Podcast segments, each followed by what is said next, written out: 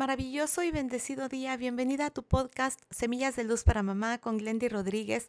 Seguimos con la regla número 8 de este libro Las brujas no se quejan de Jean Shinoda Bolén.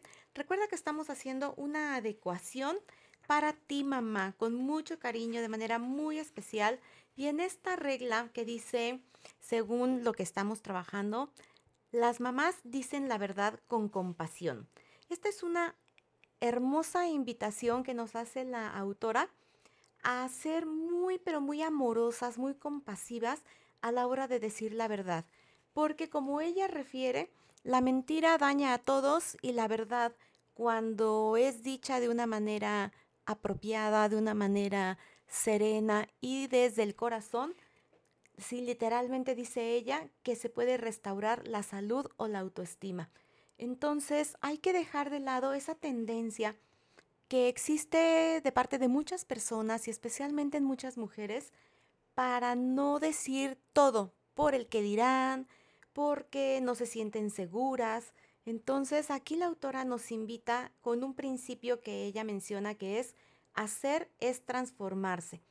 Así conforme nosotros vamos avanzando en edad y como lo hemos venido viendo, ¿no? Ganamos sabiduría, valentía, fuerza, fuerza desde el amor. Es que vamos a poder avanzar hacia este espíritu liberador que nos va a dar la verdad.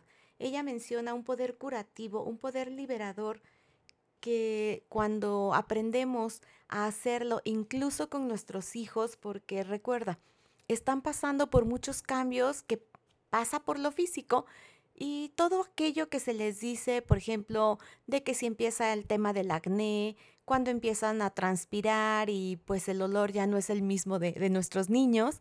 Bueno, pues todas esas cosas que parecen pequeños detalles, hay que saber decirlos, hay que ser muy amorosa, muy compasiva, muy empática para que pues no dejemos eh, muchos traumas. Sabemos que nadie es perfecto, que no hay familia así que no haya pasado por situaciones complicadas. Sin embargo, hay que ir ganando terreno en esta sabiduría, en esta arte de decir la verdad.